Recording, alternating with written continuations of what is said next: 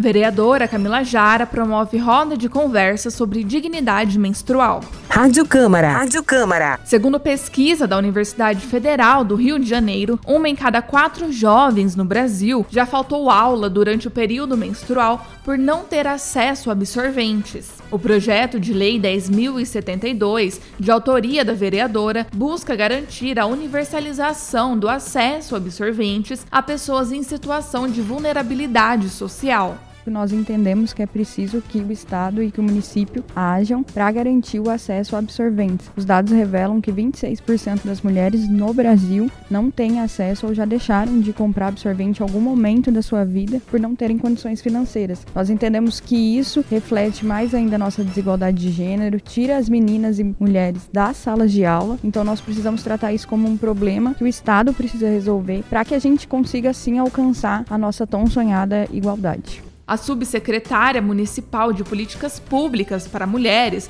Carla Stefanini, participou do debate e ressaltou a ação conjunta dos poderes para estabelecer políticas efetivas sobre o tema.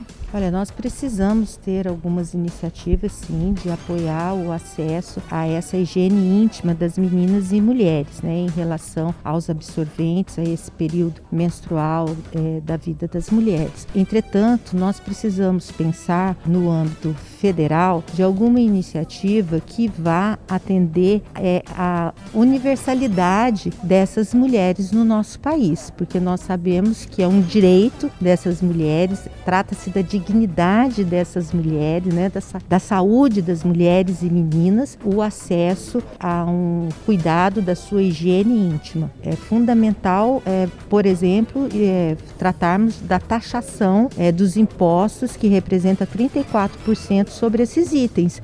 Então, essa discussão ela acontece a nível federal. O psicólogo João Vilela esteve na roda de conversa e abordou a questão da dignidade menstrual para homens trans e pessoas não binárias esse tabu da menstruação ele tem um quê a mais, porque é considerado só como algo feminino. Então, assim, a gente já tem toda uma questão de lidar com o corpo de forma diferente, né? De ter essa questão de muitas das vezes de ter uma, uma rejeição, de ter um problema. Eu, como sou, se vou numa farmácia comprar o absorvente, já é uma situação vexatória, porque você entra naquela gama de paredão rosa, né? Então tem toda uma questão de vulnerabilidades e de questões que a gente tem que pensar, pensar em incluir as pessoas trans e pessoas não binárias. Apesar de ser uma parcela pequena entre aspas, da população, é uma, uma população que tem ligação direta com essa questão da menstruação e muitas das vezes, por essa vergonha, não busca o atendimento à saúde, porque vai chegar no atendimento à saúde, vai ser é, algo vexatório, vai, vai passar por questão de discriminação, então acaba não buscando meios de se prevenir, meios de conter até mesmo essa menstruação. Então são várias questões que com esse levantamento de informação levado às escolas, principalmente, se a gente vai falar de menstruação na escola, a gente vai acabar falando de gênero e vai ter até mesmo um maior conhecimento de, de pessoas pessoas trans que muitas das vezes não sabem que são trans e estão lá se sentindo sozinhas, sem saber, sem entender o que acontece com elas mesmas. É um projeto que visa um ponto, mas que pode desdobrar em várias questões e melhorar a sociedade no âmbito geral.